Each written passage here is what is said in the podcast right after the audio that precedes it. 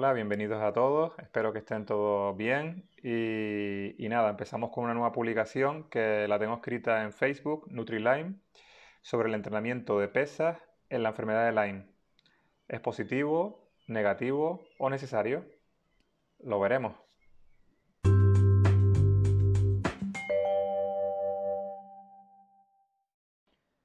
Antes de empezar con este artículo, quiero dejar claro que cada persona puede reaccionar diferente ante los cambios de alimentación, entrenamiento y otras herramientas comentadas en mis publicaciones. Por lo tanto, prueba y experimenta en ti mismo. Hasta que se investigue más sobre nuestra enfermedad, la información, experiencia, reflexiones, la lógica y nosotros mismos es lo que nos queda. No paren,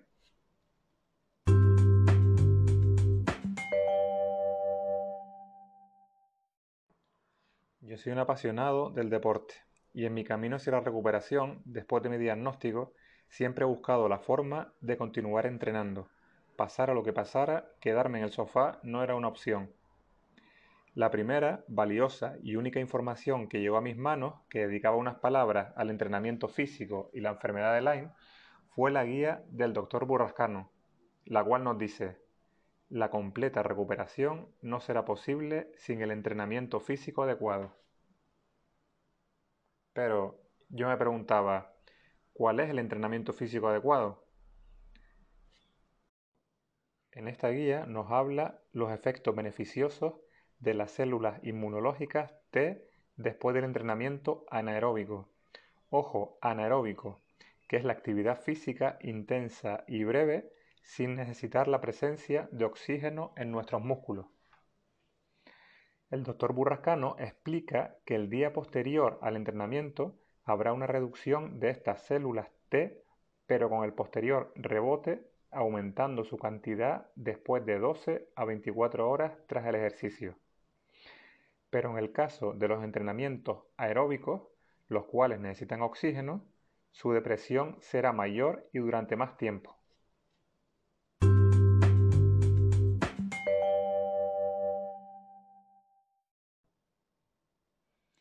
La última ponencia sobre la enfermedad de Lyme en España, en mayo de 2021, dijo un doctor que le parecía un punto muy interesante, el cual yo había experimentado hace algún tiempo, la incapacidad de las células de los enfermos de Lyme en captar oxígeno. De ahí pienso yo una de las causas de nuestra baja energía y que en muchos casos se puede mejorar con terapias oxidativas, las cuales proporcionan más oxígeno al organismo así como también respiraciones profundas tipo Wim y la dieta cetogénica, la cual necesita de menos cantidad de oxígeno para formar energía que las dietas altas en carbohidratos. Por lo tanto, los entrenamientos aeróbicos que demandan oxígeno y no suprimen las células inmunológicas T no son recomendados en el tratamiento de la enfermedad de Lyme, pero los ejercicios anaeróbicos como los ejercicios con pesas, calistenia o con el propio peso corporal, sí son necesarios para una mejor recuperación. El doctor Burrascano también comenta en su guía que en estos entrenamientos aumentamos nuestra temperatura corporal y la cantidad de oxígeno en sangre, por lo que nos podría ayudar a que nuestros tratamientos y defensas sean más efectivas. También que el ejercicio moviliza la linfa y mejora la circulación.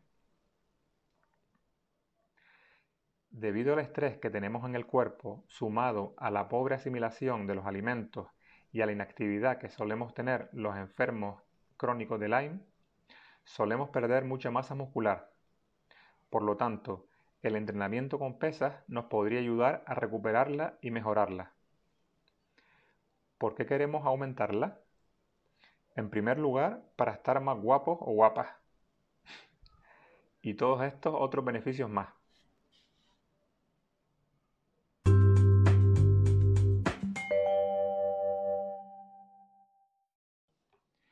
Aumentamos nuestra tasa metabólica. Al tener más masa muscular, quemamos más calorías en reposo, por lo cual nos ayudaría a perder grasa y aumentar nuestra masa muscular. Si salimos a correr después de comer una pizza, porque pensamos que así la vamos a quemar, error. Si queremos quemar grasa, es mucho más efectivo una buena dieta y el ejercicio con pesas, para así aumentar nuestra musculatura tasa metabólica y poder quemar más calorías en reposo.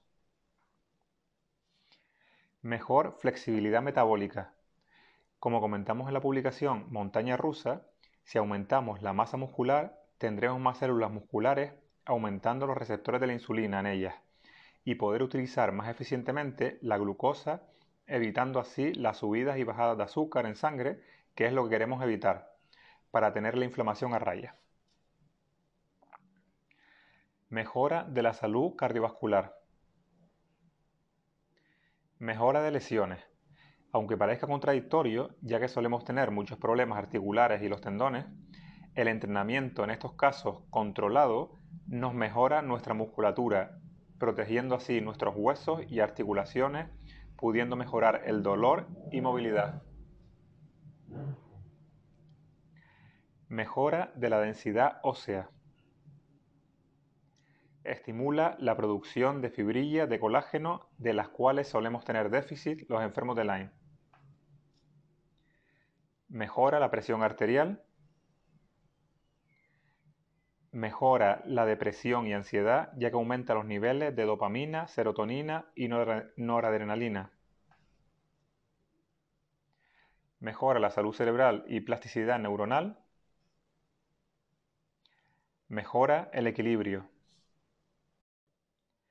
Por otra parte, muchos pensamos que el músculo está formado solo por proteínas y olvidamos que este es un almacén importante de hormonas, neurotransmisores, anticuerpos y nutrientes necesarios para la reparación de nuestro organismo.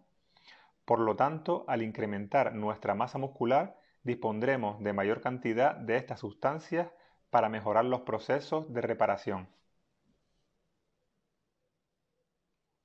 Puntualizar que para que haya una producción de masa muscular tenemos que seguir el principio de carga progresiva, es decir, aumentar la carga de las pesas poco a poco tras cada día de entrenamiento, creando así una evolución. O si no es posible, jugar con otras variables como la intensidad de los ejercicios o el volumen de entrenamiento, quiere decir aumentar la cantidad de ejercicios.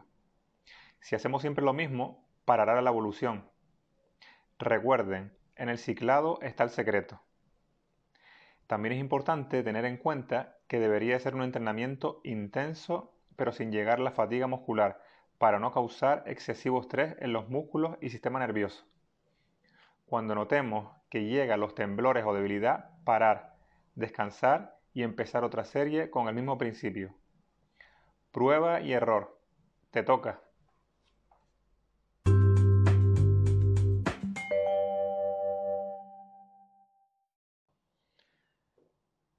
Muy bonito sobre el papel, ¿verdad?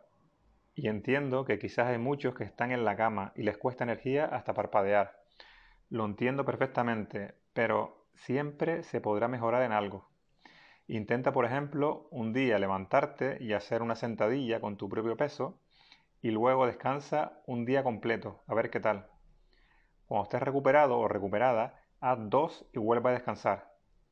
Verás que haciendo esto poquito a poco podrás tolerar con más tiempo más estrés y entrenamiento.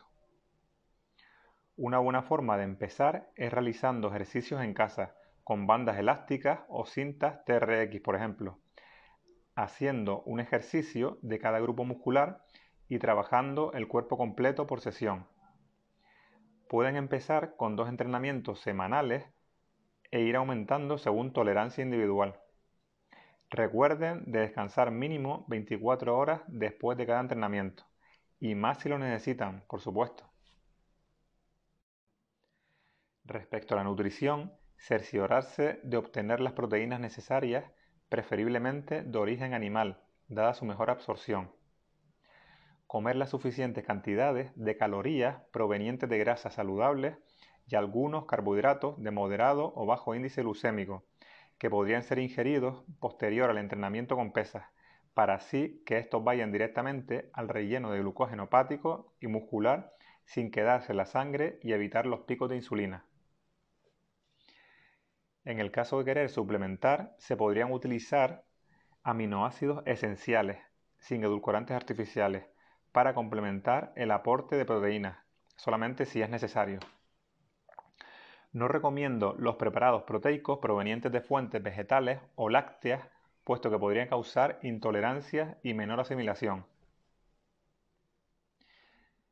También el aminoácido semiesencial L-glutamina, además de sus beneficios a nivel intestinal, puede ayudar a la recuperación, reparación y mejora de masa muscular, al ser un aminoácido que se encuentra en su mayoría en los músculos y que los enfermos de Lyme podemos carecer al tener una posible demanda de este por nuestras infecciones crónicas.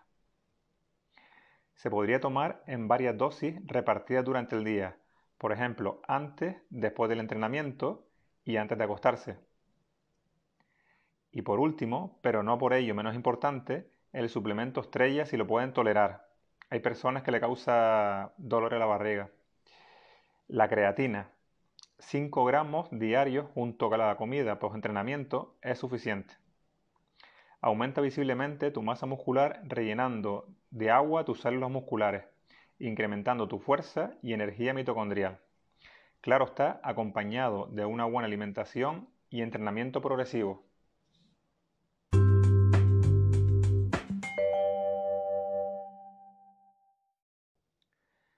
Conclusiones. El entrenamiento con pesas, calistenia o con el propio peso corporal es necesario para la recuperación y aumento de calidad de vida para los enfermos de Lyme crónico.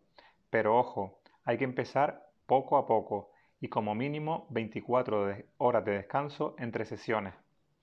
Recuerden que este entrenamiento debería de ser intenso, de corta duración, 30-45 minutos máximo, y sin llegar a la fatiga muscular en cada serie según tolerancia individual y el estado de cada persona.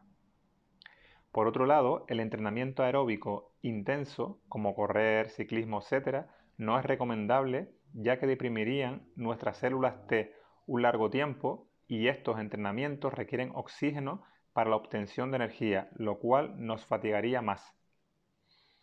También apuntar que en el proceso de enfermedad aguda inicial cuando empezamos la terapia antibiótica, lógicamente no vamos a hacer ejercicio porque necesitaremos todas nuestras energías para la recuperación, pero una vez que nos encontremos con un poco de fuerza, será una poderosa herramienta para obtener más energía y mejorar nuestro estado muscular y salud en general.